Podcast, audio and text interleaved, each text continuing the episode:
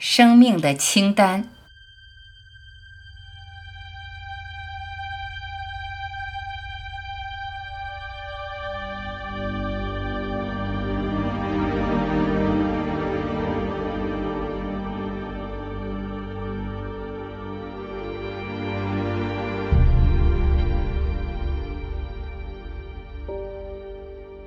五官科病房里，两位病人在等待着化验结果。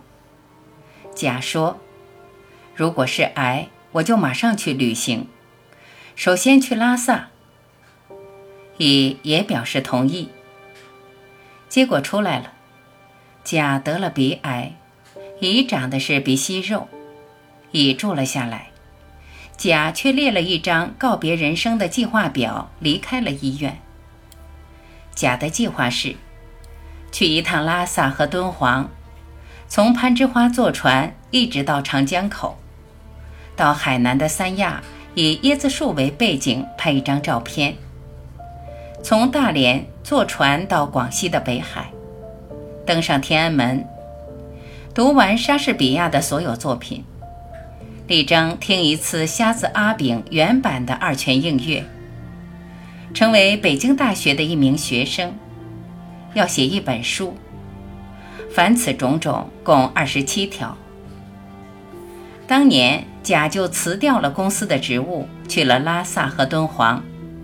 第二年，又以惊人的毅力和韧劲，通过了成人考试，成为北京大学中文系的一名学生。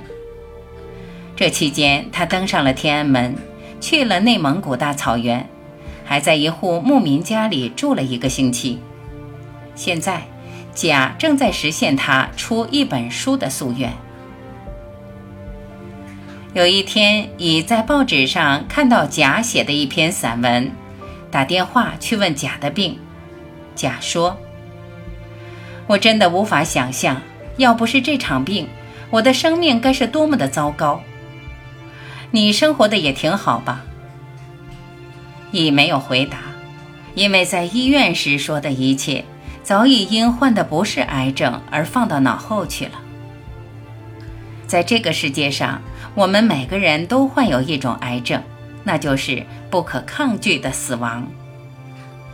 我们之所以没有像那位患鼻癌的人甲一样，列出一张生命的清单，抛开一切多余的东西去实现梦想。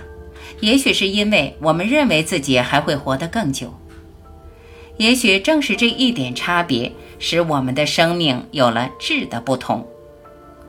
有些人把梦想变成了现实，有些人把梦想带进了坟墓。